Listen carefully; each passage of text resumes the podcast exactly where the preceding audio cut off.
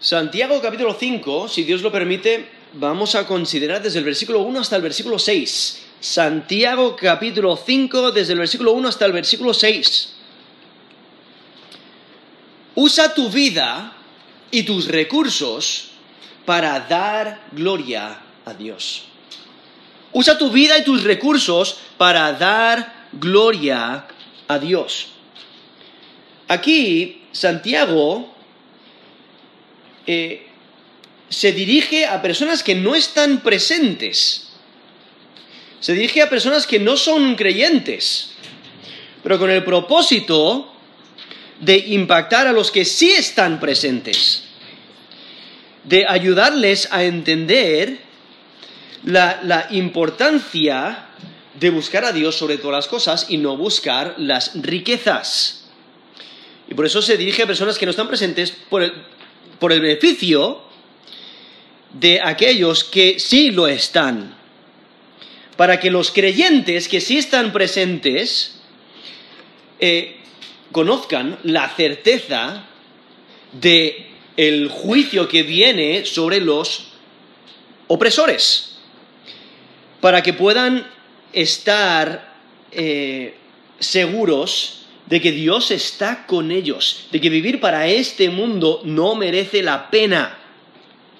Aquí podéis notar cómo se dirige a los ricos, pero aquí, como mencioné, eh, se, se dirige a personas que no son creyentes.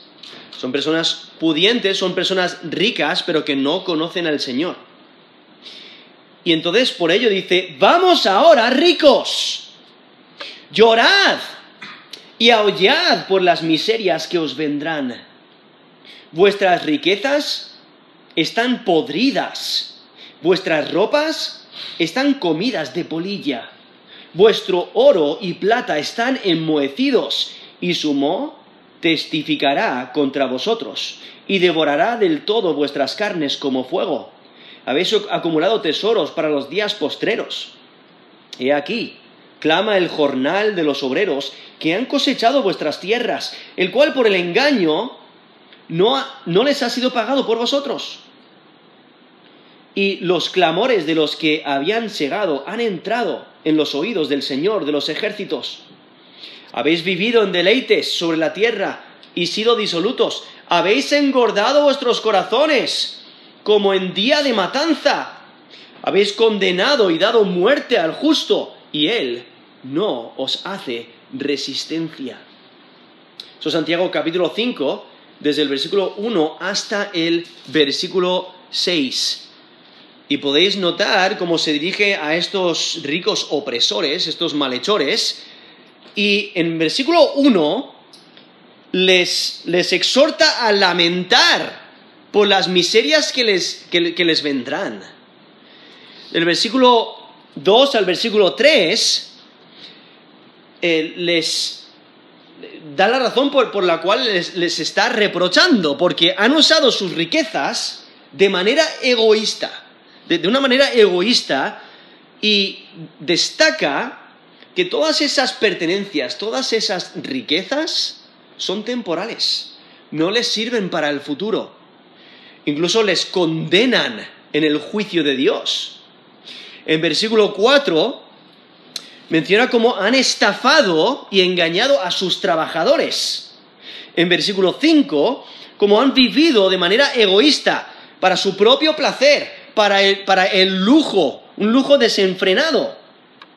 Y entonces en versículo 6 menciona cómo han condenado y matado a hombres inocentes, ¿no? para aprovecharse de ello, para aprovecharse de sus ganancias.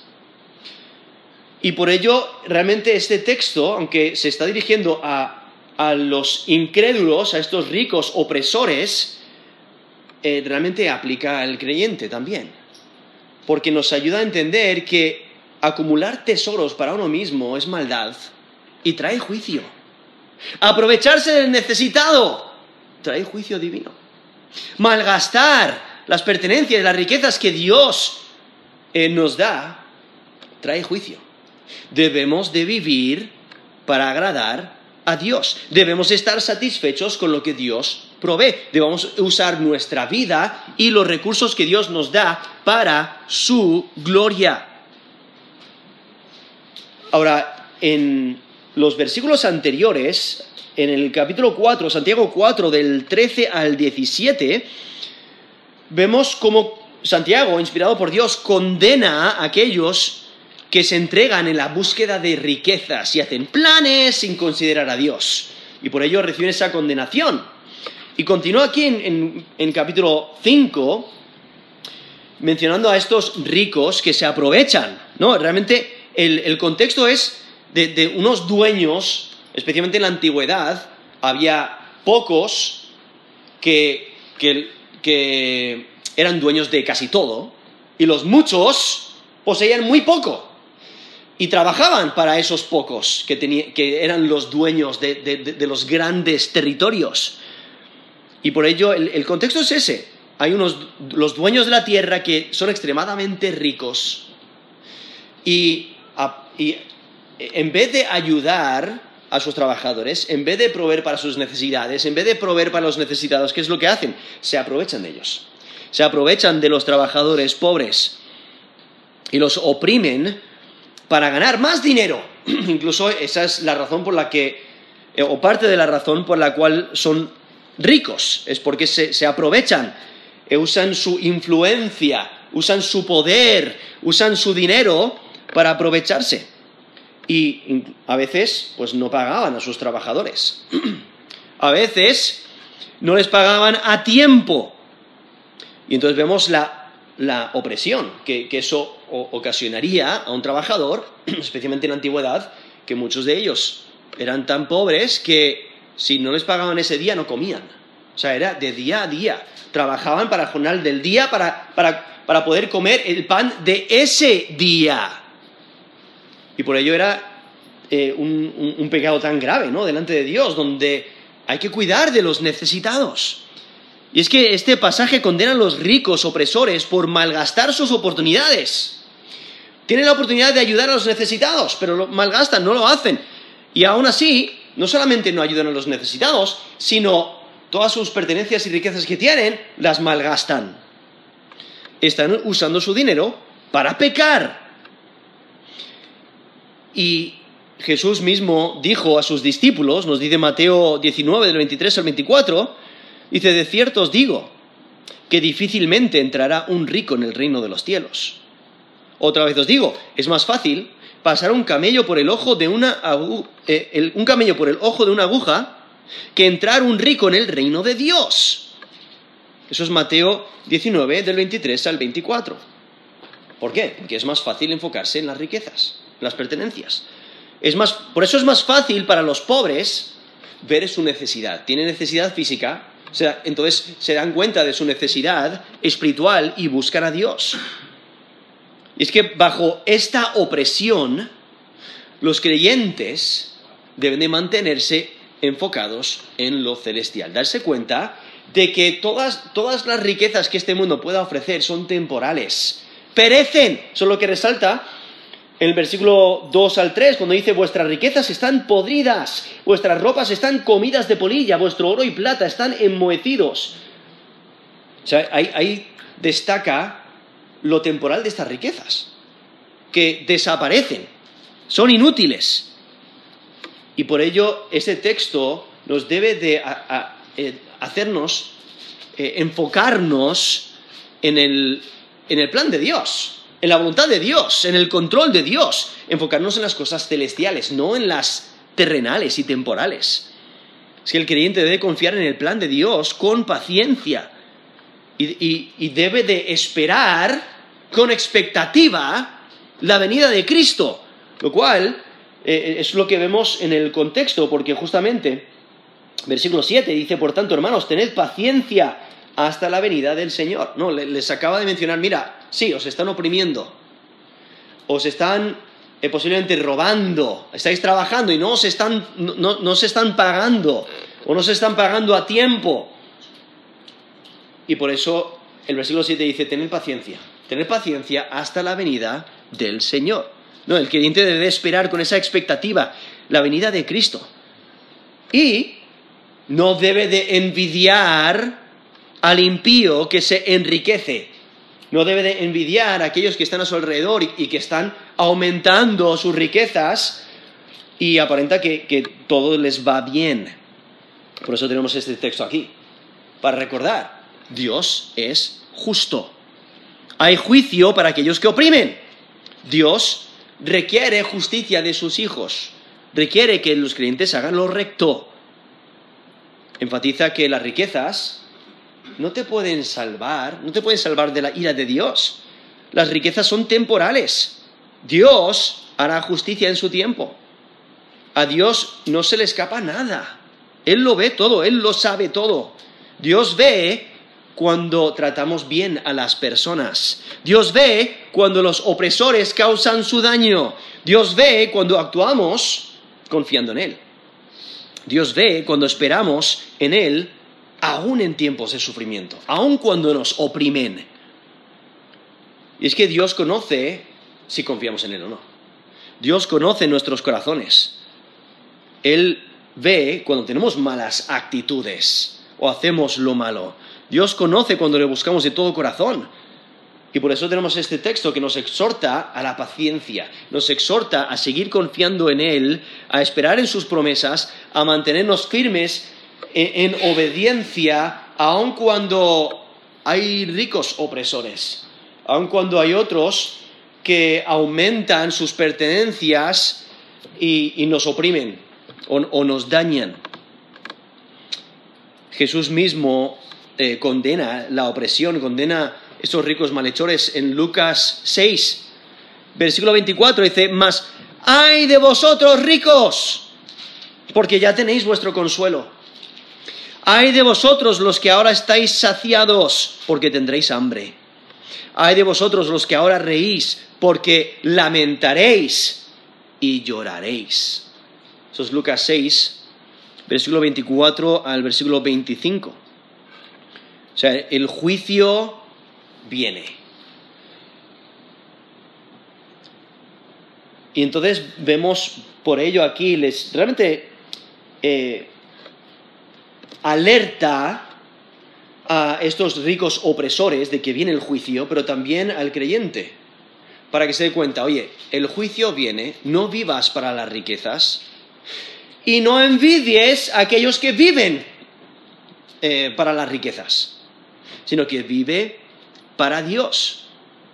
Por eso tenemos este texto aquí. Y por eso eh, condena, sabemos cómo eh, Dios condena a los ricos inconversos, para que el creyente no envidie la fortuna de los ricos, para que el creyente sepa que Dios se venga de los maltratos que han sufrido, y para que el creyente se mantenga con calma y aguante las injusticias, porque Cristo vuelve pronto.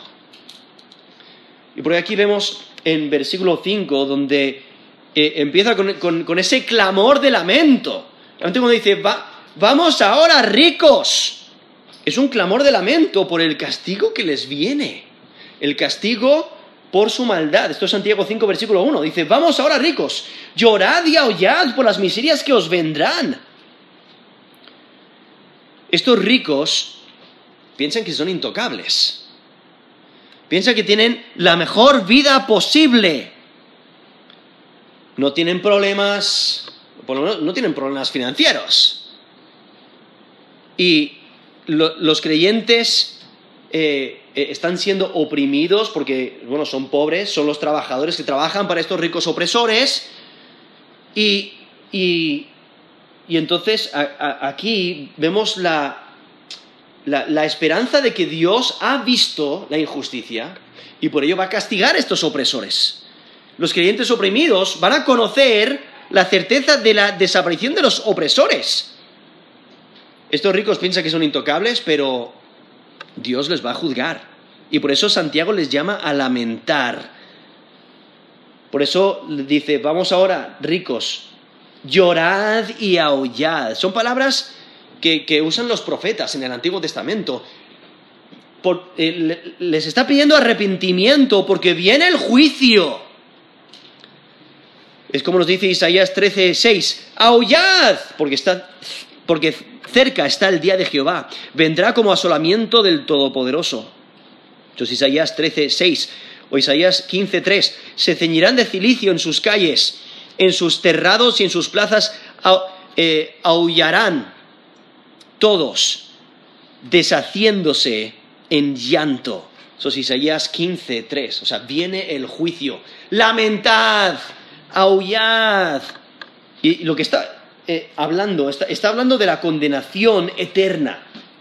¿Por qué la condenación eterna? Porque estos son incrédulos. Han rechazado a Dios.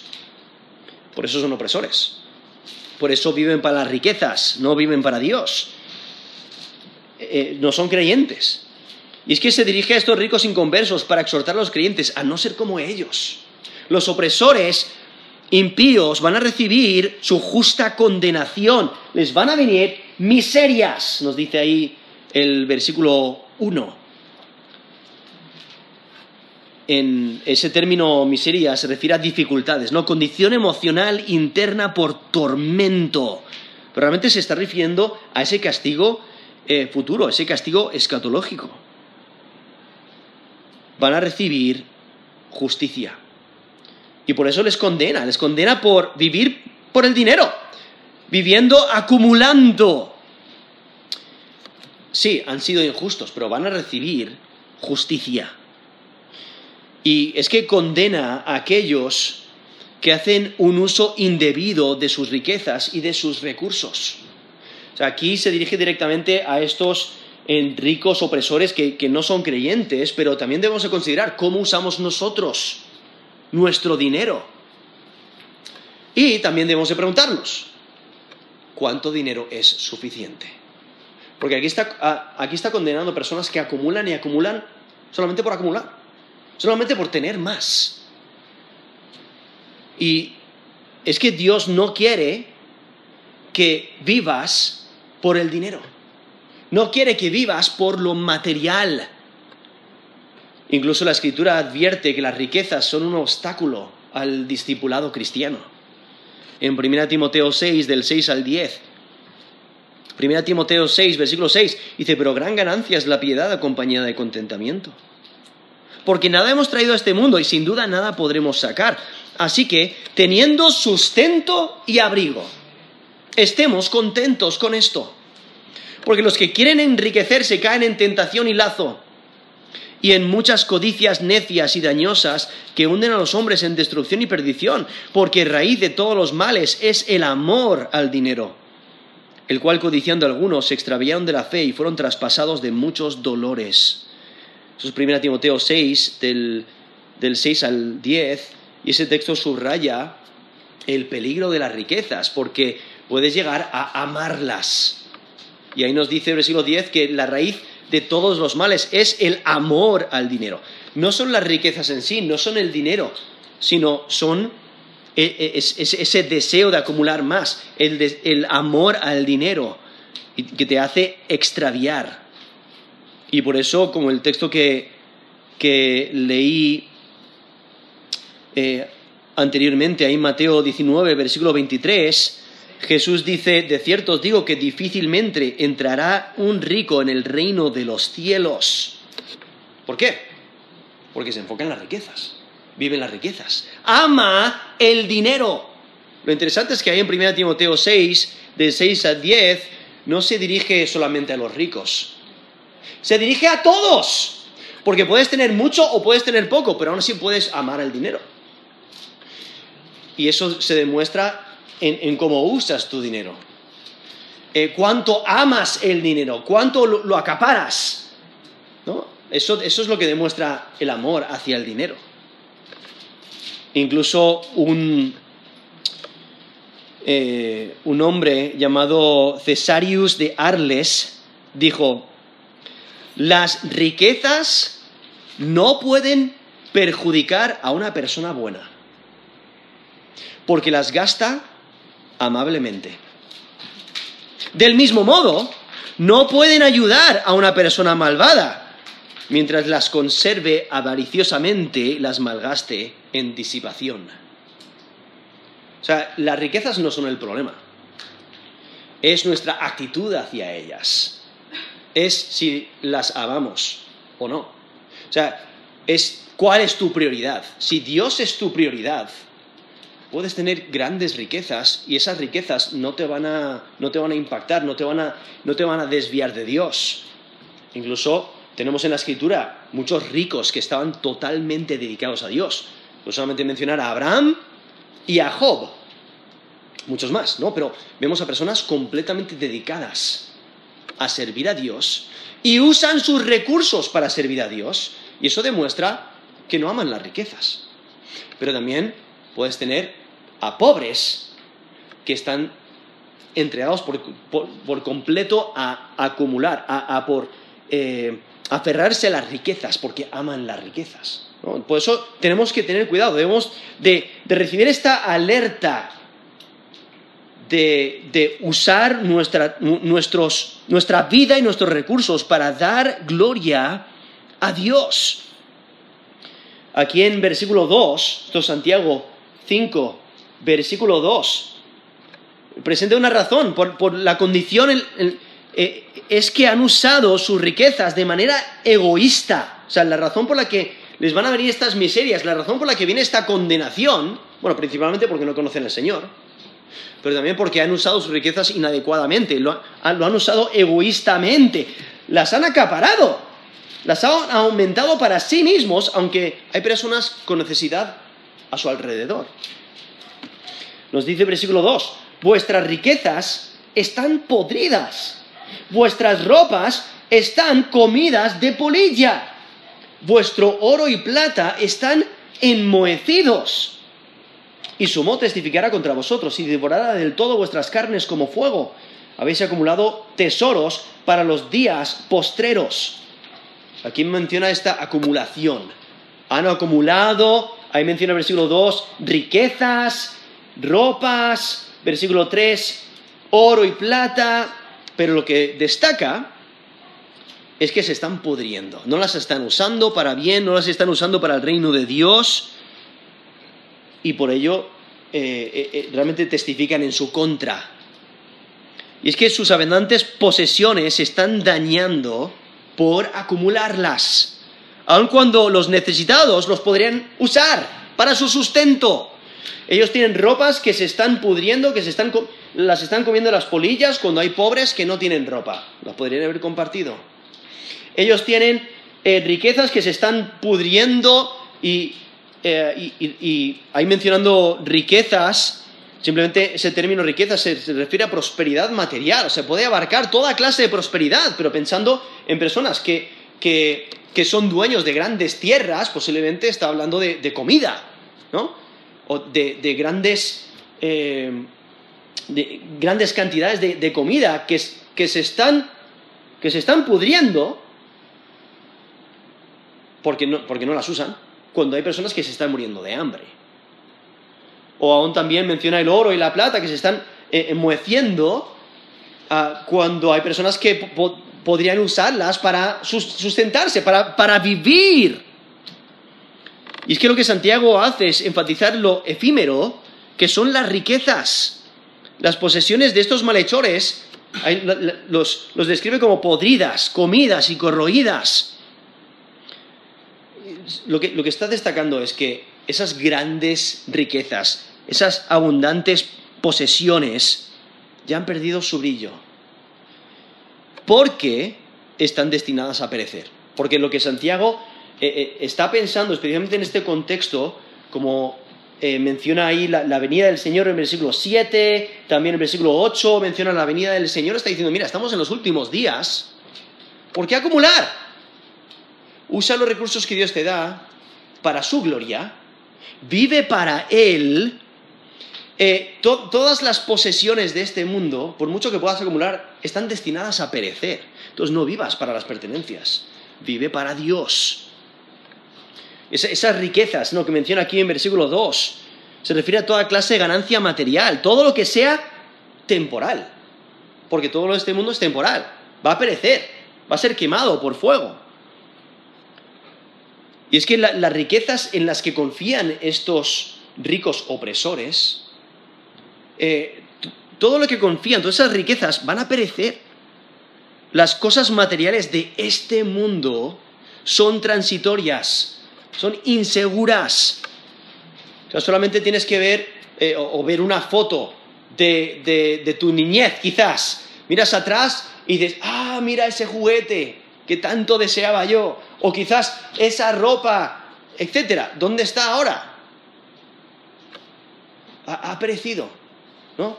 y, y si aún la conservas, quizás las, han marcado ahí, la, tienes, o lo, conservas, ¿no? Para recordar, quizás eh, cuando eh, tu hijo o tu, hija eran pequeños, ¿no? Conservas esas botitas o, esos eh, calcetines, e, etcétera, o esa ropa, va a perecer.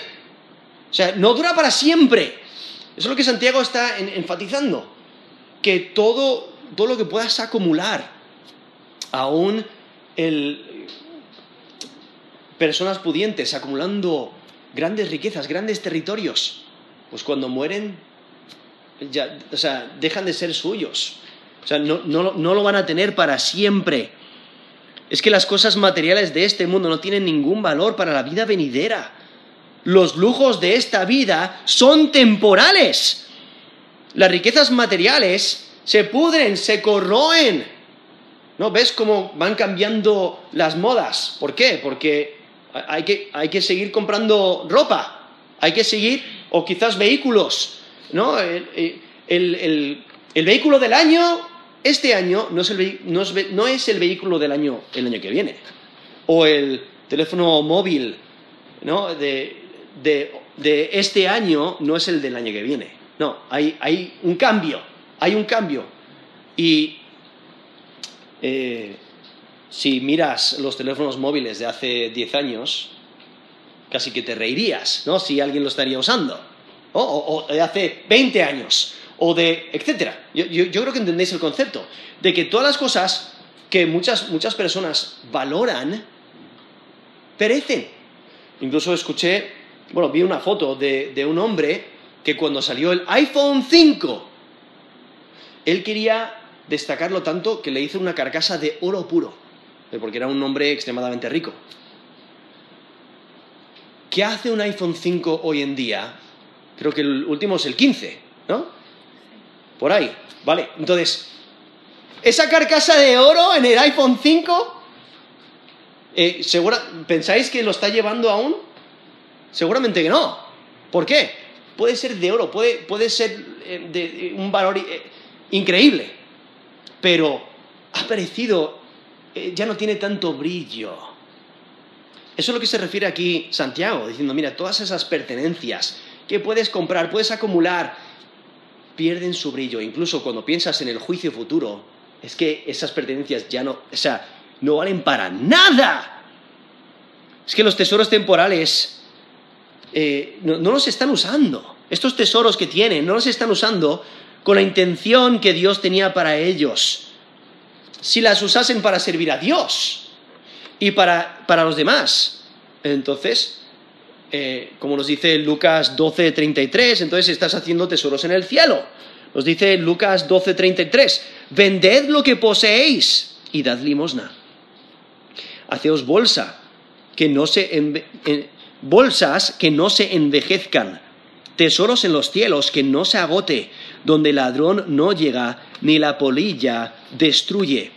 Eso es Lucas 12, Ese debe ser nuestro enfoque. No enfocarnos en las cosas materiales, sino en todo lo que Dios nos da, compartirlo, eh, ayudar a otros en sus necesidades, usar eh, esos tesoros temporales con la intención que Dios tenía para ellos. Y por ello aquí vemos estas riquezas están podridas, nos dice Santiago 5, versículo 2. Riquezas podridas. Vuestras ropas están comidas de polilla. Vuestro oro y plata están enmohecidos. Y, yo creo que nosotros eh, quizás hemos experimentado esto. ¿no? Nos, eh, quizás nuestra madre nos hace nuestra comida favorita ¿no? Y sobra, entonces lo pones en un, recipiente, lo pones en el frigorífico y después de una semana y media dices, ¡ah, no! ¡Se me olvidó! Ya no te lo puedes comer, porque está para desechar, para tirar. O quizás eh, tienes una ropa especial para un evento especial, ¿no? Lo, quizás lo, un vestido para una boda. Bien, perfecto y, lo compras cuando está en... sabes que va a haber una boda dentro de un año, entonces lo compras con antelación, estás súper eh, eh, emocionada y entonces vas y lo sacas y hay un agujero porque una pulilla se lo comió. Dice, pero ¿cómo puede ser posible? ¿No? Ni siquiera lo usé. O, incluso eh, diferentes objetos ¿no? que guardamos o, que acaparamos y luego dejan de usar, ya no valen, eh, viendo la insensatez de acumular, la insensatez de guardar pensando que ah, tendremos mucho tiempo en el futuro para usar esto, o quiero proteger mi vida, o quiero tener eh, una, eh, el resto de mi vida disfrutar de riquezas, incluso disfrutar de mi jubilación, ¿no? Con este, este montón de, cosas, de, terrenos, de dinero, etc. No. Hay que vivir para Dios hoy, usar lo que Dios nos da hoy. Incluso si, si habéis notado ahí en versículo 3, menciona, vuestro oro y plata están enmohecidos. Es interesante que lo describa de esa manera, porque, bueno, e-, ese término enmohecido eh, en el lenguaje original tiene la idea de oxidar o de corroer, ¿vale? La cuestión es que el oro y la plata no se corroen, no es como el hierro, eh, no, se, no se oxidan como el hierro, pero lo que está haciendo es mostrando la ironía, porque el oro y la plata que la gente acumula dice, ah, mira, si hay algo estable es el oro, invierte en el oro, invierte en el oro. Pero lo que está destacando aquí Santiago es que van a perder su valor. O sea, son inútiles. En el día final, en el día de juicio, ese euro no te vale para nada. Entonces no te sirve de nada acumularlo. Incluso, ¿qué es lo que hacen? Testifican en contra de vosotros, nos dice ahí versículo 3. Su testificará contra vosotros. Y y aquí vemos este, este óxido, este, esta corrupción de estos materiales y te testifica en su contra. O sea, porque lo ponen delante como testigos en un juicio, muchos intentan eh, desacreditar los testimonios, pero de repente se les presenta aquí toda esta acumulación de pertenencias, esta acumulación de oro que está corroída, que no vale, que se está pudriendo, es decir, eso testifica en contra de ti, de que has estado viviendo por las riquezas. Es un testigo en contra. Por eso dice, su testificará contra vosotros. ¿no? En el día de juicio no, vas a poder esconder tu deseo de amontonar riquezas. No vas a poder esconder esas prioridades erróneas es que la acumulación y la falta del uso de los recursos demuestra un corazón perverso. Y hay que recordar, Dios no eh, asignó, el oro para que se oxidara, ni la ropa para que fuera comida por las polillas, sino para asistir a la vida del hombre. ¿No? Y entonces el desuso de estos recursos testifica en contra de estos ricos opresores. Incluso vemos que testifican de tal manera que, que, les corroen aún por dentro, porque dice, devorará del todo vuestras carnes como fuego. Ahí está enfatizando el juicio de Dios. Esto es Santiago 5, versículo 3. No, les devora de por, por dentro, como un fuego que les consume. Y es que el testimonio de sus riquezas les condenará como si fuera fuego que les quema. ¿Por qué? Por haber rechazado a Dios y haberse entregado las riquezas, recibirán la condenación eterna. Eh, su destino es el lago de fuego. Y por ello van a, van a ser quemados por fuego. Incluso continúa aquí el texto, dice, habéis acumulado tesoros para los días postreros. Ahora aquí, eh, si notáis, la Reina Valera, de la manera que lo presenta, es como que están acumulando para el futuro como que están acumulando para su jubilación. Por ejemplo, cuando habéis acumulado tesoros para los días postreros. La cuestión es que aquí el para realmente, una mejor traducción sería en. Incluso la mayoría de las traducciones lo, pone de esa manera, como por ejemplo la, la, Biblia de las Américas eh, dice, en los últimos días que habéis acumulado tesoros. ¿no? Así, así lo traduce, pero es, es la idea de no para el futuro, sino en los últimos días, en estos días postreros en los cuales estamos. Y está destacando la, insensatez del estar acumulando y acumulando cuando el juicio es inminente. No sabes cuándo va a venir el Señor. Por eso el versículo 7 y el versículo 8 mencionan tener paciencia hasta la venida del Señor. Está resaltando eh, que, viene ese día de, de, juicio. O sea, el contexto habla de, juicio y por ello es, más probable que aquí en, aquí en versículo 3 eh, esté hablando de, no de su jubilación, sino de los últimos días antes del clímax de la historia. Entonces, podéis pensar, eh, una casa en llamas, ¿no? una mansión en llamas, y una persona metiendo sus pertenencias dentro de la casa. ¿no? Entonces, yendo a la tienda, comprando más cosas y depositando sus pertenencias, sus riquezas, incluso sacando dinero del banco y metiéndolo y escondiéndolo dentro de su casa, que está en llamas. dirías, pero qué insensato. ¿Por qué harías eso? Es la misma idea. Santiago está diciendo, ¿por qué estáis acumulando cosas si esto perece? ¿Por qué estáis acumulando y, aferrándonos y, eh, acogiendo más y más y más y más cuando este mundo es temporal? Eh, no debéis de vivir por ello porque perece. Y es que acumular riquezas para uno mismo es insensato porque están ignorando el juicio futuro que se aproxima. han acumulado tesoros como si fueran a vivir en esta tierra para siempre. Pero no consideran que ya están en los últimos tiempos y que lo que necesitan hacer, en vez de enfocarse en en sus riquezas, deben enfocarse en arrepentirse de sus pecados y clamar a Dios para salvación. Y es que la acumulación de tesoros demuestra qué clase de persona es. Y es que el, impío acumula sin pensar en las necesidades de otros. Pero las riquezas no tienen ventaja para el futuro. Incluso nos dice eh, Proverbios 10, 2, los tesoros de maldad no serán de provecho, mas la justicia libra de muerte. Eso es Proverbios 10, versículo 2. Proverbios 11, versículo 4, no aprovecharán las riquezas en el día de la ira, mas la justicia librará de muerte.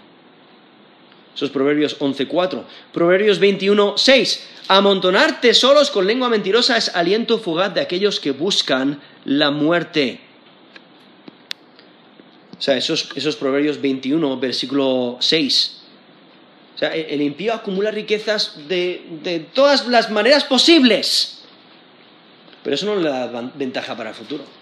Viene el juicio, ¿no? Arrepiéntete de tus pecados. E-, el, oro y la plata no tienen, ah, no tienen valor alguno para la eternidad.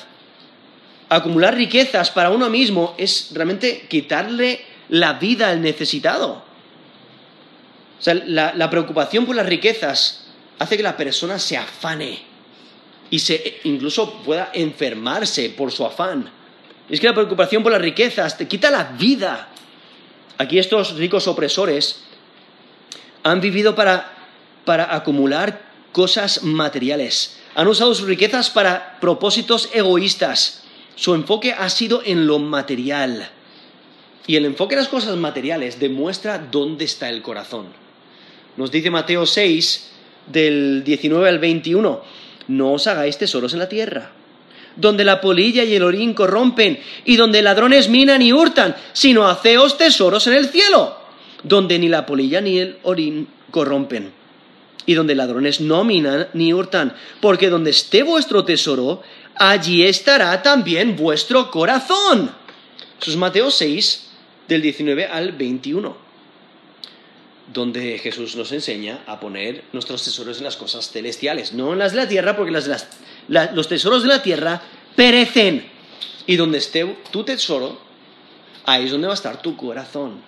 Por eso tienes que eh, asegurarte que tu corazón esté en el lugar correcto, que esté en, las cosas de Dios, ¿no? que Dios sea tu prioridad.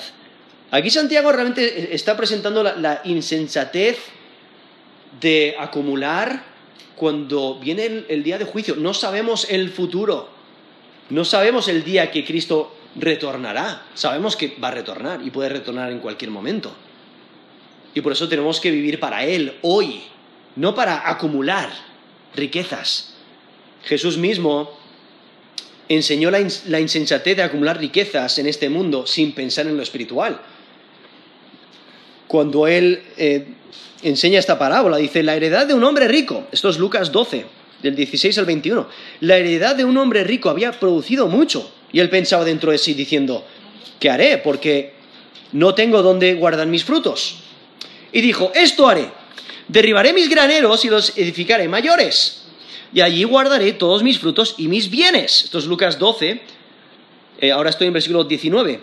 Y diré a mi alma, alma, Muchos bienes tienes, guardados para muchos años. Repósate, come, bebe y regocíjate.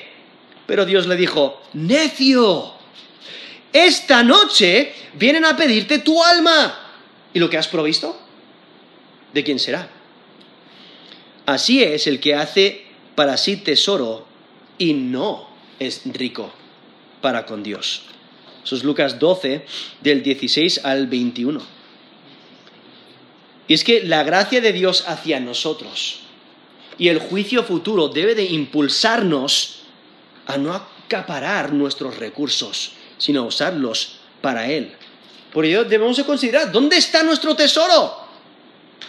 ¿Estamos intentando acumular tesoro en este mundo para vivir cómodamente? ¿Planeamos tener una vida larga en este mundo? Y por ello necesitamos acumular riquezas para asegurarnos que, que tenemos comodidad el resto de nuestra vida. Eh, eh, o, tenemos nuestro enfoque en las cosas celestiales. Hemos puesto nuestro tesoro en el cielo. ¿Realmente estamos satisfechos y agradecidos por la provisión diaria de Dios? ¿Estamos satisfechos con todas las bendiciones que Dios nos da? ¿Usamos nuestros recursos para avanzar el reino de Dios?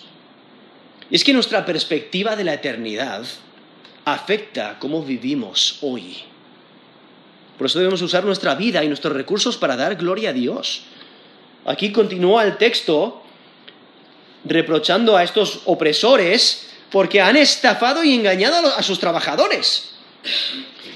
En versículo 4 dice, aquí clama el jornal de los obreros que han cosechado vuestras tierras, el cual por el engaño, por engaño, no les ha sido pagado por vosotros. Y los clamores de los que habían cegado han entrado en los oídos del Señor de los ejércitos.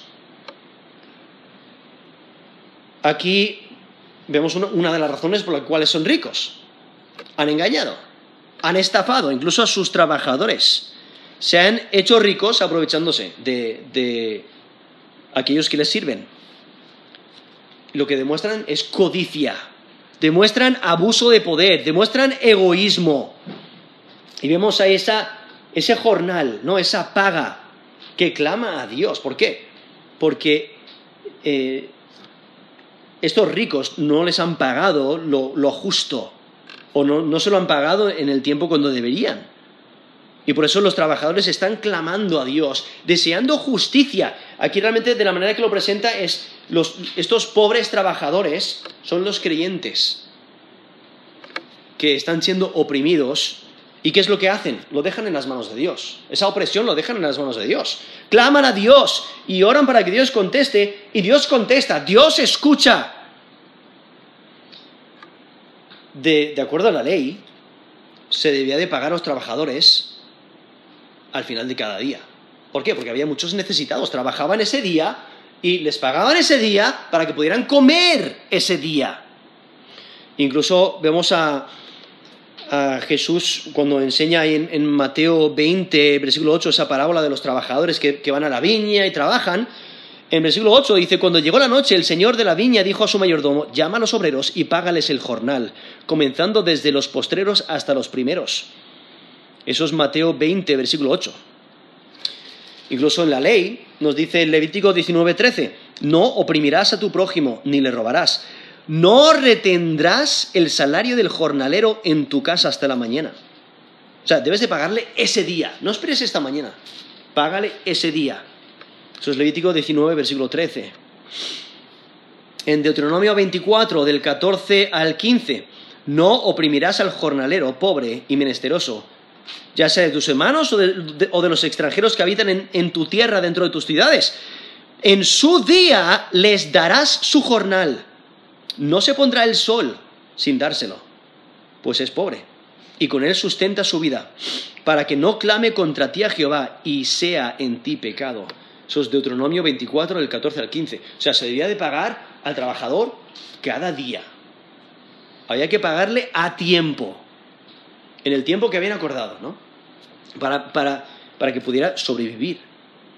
Y es que era importante el pago puntual, porque muchos trabajaban, eh, muchos de los trabajadores vivían a nivel de subsistencia. Para proveer comida para su familia necesitaban recibir su paga a diario y por ello el no pagarles el salario de manera puntual ponía en peligro la vida del trabajador y de su familia. Y por ello eh, vemos que la ley dice, no debes de hacerlo, no debes de pagarle a tiempo. Pero vemos aquí los trabajadores, ¿qué es lo que han hecho? Clamar a Dios. Porque son justos, son rectos delante de Dios, claman a Dios. No toman, no toman la venganza en sus manos. No, lo dejan en las manos de Dios. Y por eso piden que Dios haga justicia y Dios les ha escuchado.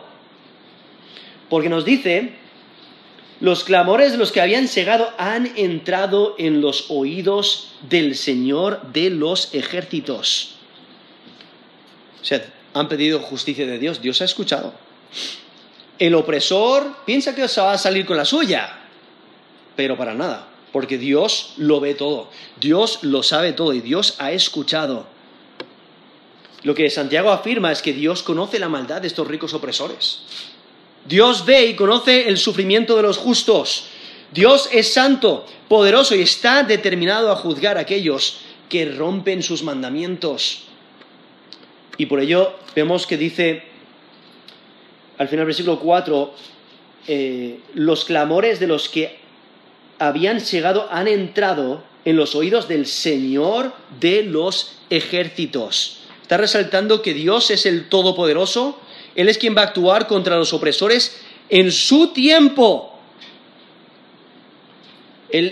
este Dios es el Dios todopoderoso, es el Dios guerrero, por eso es el, el, Señor de los ejércitos. Él ha escuchado. Incluso nos dice el Salmo 34 del 15 al 19, los ojos de Jehová están sobre los justos y atentos sus oídos al clamor de ellos. La ira de Jehová contra los que hacen mal para cortar de la tierra la memoria de ellos. Claman los justos y Jehová oye y los libra de todas sus angustias. Cercano está Jehová a los quebrantados de corazón y salva a los contritos de espíritu. Muchas son las aflicciones del justo, pero de todas ellas le librará Jehová. Eso es Salmo 34, del 15 al 19. O sea, Dios escucha al clamor del justo y atiende y responde y actúa. Continúa aquí el texto, el versículo 5, con otra razón, por lo cual van a recibir miserias y condenación. Y es porque eh, han vivido para su propio placer, han vivido en lujos, han vivido de manera egoísta han disfrutado de su injusticia todo lo que han podido. Por eso en el siglo V dice, habéis vivido en deleites sobre la tierra y sido disolutos. Ese término disolutos es la idea de vivir para los placeres. De eh, vivir sin rienda. Un placer totalmente desenfrenado. O sea, han vivido para sí mismos. Han vivido en lujos y en placeres personales os pues dice, habéis vivido en deleites sobre la tierra y sido disolutos. Habéis engordado vuestros corazones como en día de matanza. Entonces, estos ricos opresores han vivido una vida de eh, excesos. Han vivido eh, como una fiesta constante. Han vivido para sí mismos sin considerar a nadie más. Es interesante porque los profetas mencionan la maldad de Sodoma de esa manera. Porque en Ezequiel 16:49 dice, he aquí, esta fue la maldad de Sodoma, tu hermana. Soberbia, saciada de pan y abundancia de ociosidad tuvieron ella y sus hijas. Y no fortaleció la mano del afligido y del menesteroso. Eso es Ezequiel 16:49. O sea, ahí, destaca la maldad de Sodoma como eh, viviendo para sí mismo, viviendo una vida de excesos y no considerando las necesidades de otros, ni, proveyendo para, para los pobres. Eso es lo que pasa aquí con estos ricos. No han escuchado la voz del pobre. Y no, o sea, se han entregado a las riquezas, han rechazado a Dios han vivido para sí mismos y, por ello pues no, tienen salvación, que es lo que tienen, condenación en el lago de fuego. Porque, como nos dice Mateo 6:24, ninguno puede servir a dos señores. Porque o aborrecerá al uno y llamará al otro, o estimará al uno y menospreciará al otro. No podéis servir a Dios y a las riquezas. Eso es lo que ocurre aquí con estos ricos opresores. No, están sirviendo a las riquezas, por eso no pueden servir a Dios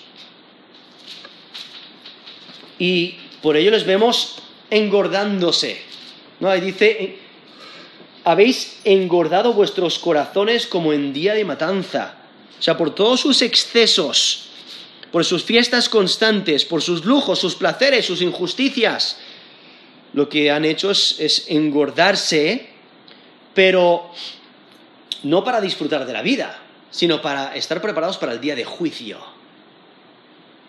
Porque aquí dice, se habéis engordado vuestros corazones como en día de matanza.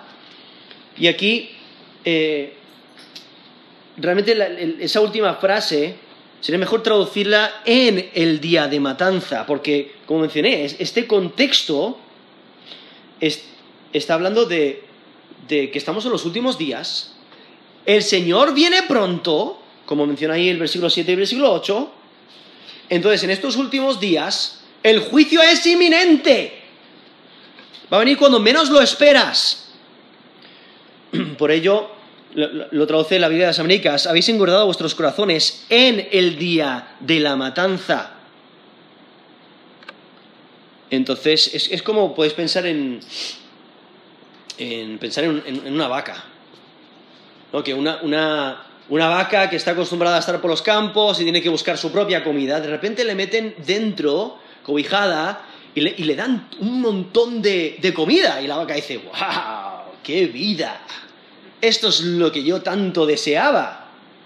Y lo que no sabe es que la están engordando para la matanza.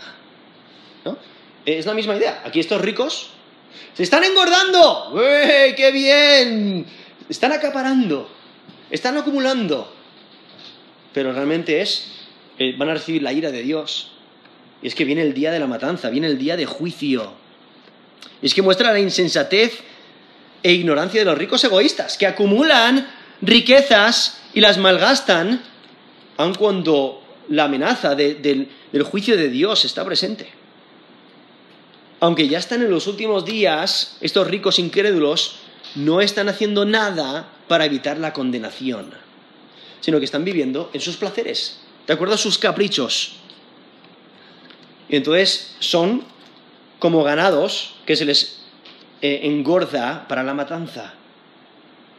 Y continúa el versículo 6, cuando Santiago les acusa de condenar y matar a hombres inocentes. Dice el versículo 6, habéis condenado y dado muerte al justo y él no os hace resistencia. E incluso aquí mismo en Santiago, en Santiago 2, versículo 6, dice, no os oprimen los ricos si son ellos los mismos que os arrastran a los tribunales. Eso es Santiago 2, versículo 6. O sea, aquí estos ricos, malhechores, arrastran a los pobres a los tribunales para quitarles lo poco que tienen. Quizás tienen algún terrenito, ¿no? Tienen un terreno pequeño para su familia y tal, pero estos ricos se aprovechan de su influencia, se aprovechan de su dinero, se aprovechan de su poder y entonces los llevan a los tribunales, eh, sobornan a los jueces, etcétera, y entonces pues les quitan el terreno a, los pobres. Les quitan la manera de, de, sustentar su vida. Y por ello menciona, habéis condenado y dado muerte al justo. O sea, estos opresores han juzgado injustamente para salirse con la suya por la influencia de sus posesiones, han causado al justo padecer injustamente. Esos ricos, por su riqueza, por, por su influencia, han privado a los justos de sus derechos, les han privado de su existencia. Y, o sea, quizás también indica que han dado testimonio falso para ganancia suya. Y es que el opresor se ha aprovechado de los débiles quizás por defraudarles con lo que se merecen. ¿no? Merecen la paga de su trabajo, pero no, les, pagan. O, no les pagan todo lo acordado. Y por ello les están llevando a la pobreza, al hambre que les puede matar. Por eso dice, eso Santiago 5, 6, habéis condenado y dado muerte al justo. Y es que se han aprovechado de los débiles, para ellos su ganancia es más importante que la justicia. Y entonces esa última frase dice, y él, o sea, el justo, o sea, de manera general, el creyente, él no os hace resistencia. ¿Por qué? Porque el justo descansa en el control de Dios. Porque el justo entrega todo en, las manos de Dios. Incluso nos dice Proverbios 17.5 el que escarnece al pobre afrenta a su hacedor. Y el que se alegra de la calamidad no quedará sin castigo. Esos Proverbios 17,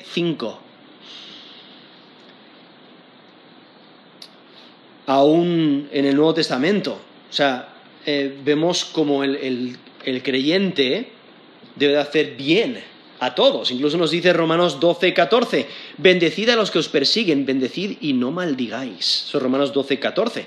O en Mateo 5, 39, no resistáis al que es malo antes, a cualquiera que te hiera la mejilla, vuélvele también la otra. Eso es Mateo 5, 39. O sea, el creyente se da cuenta de que Dios lo controla todo y clama a Dios para que eh, le haga justicia. Eh, y, por ello no, no, le hace resistencia. ¿no? Eso es lo que nos dice aquí Santiago 5, 6. Y Él no os hace resistencia porque descansa en el cuidado de Dios. Sabe que Dios le va a defender, le va a proteger. Y entonces vemos la importancia de, este texto para nosotros, que nos demos cuenta de que debemos de vivir para Dios, no para este mundo, no para estas riquezas porque perecen. Y la, opresión, sí, parece, que, te, que ayuda en esta vida, pero eh, el juicio viene. Y todas esas riquezas, todo lo que has acumulado no, te sirve. Dios, Dios ve todo lo que hacemos, lo bueno y lo malo. Y Él da a cada uno conforme a su obra y aún el, justo, el que hace lo que es recto, cuando te oprimen, cuando te dañan, cuando te maltratan, sigue confiando en Dios, puedes confiar en Él. O sea, cuando se aprovechan de ti, espera en Dios. Cuando tentado a desear riquezas, recuerda que te pueden apartar de Dios.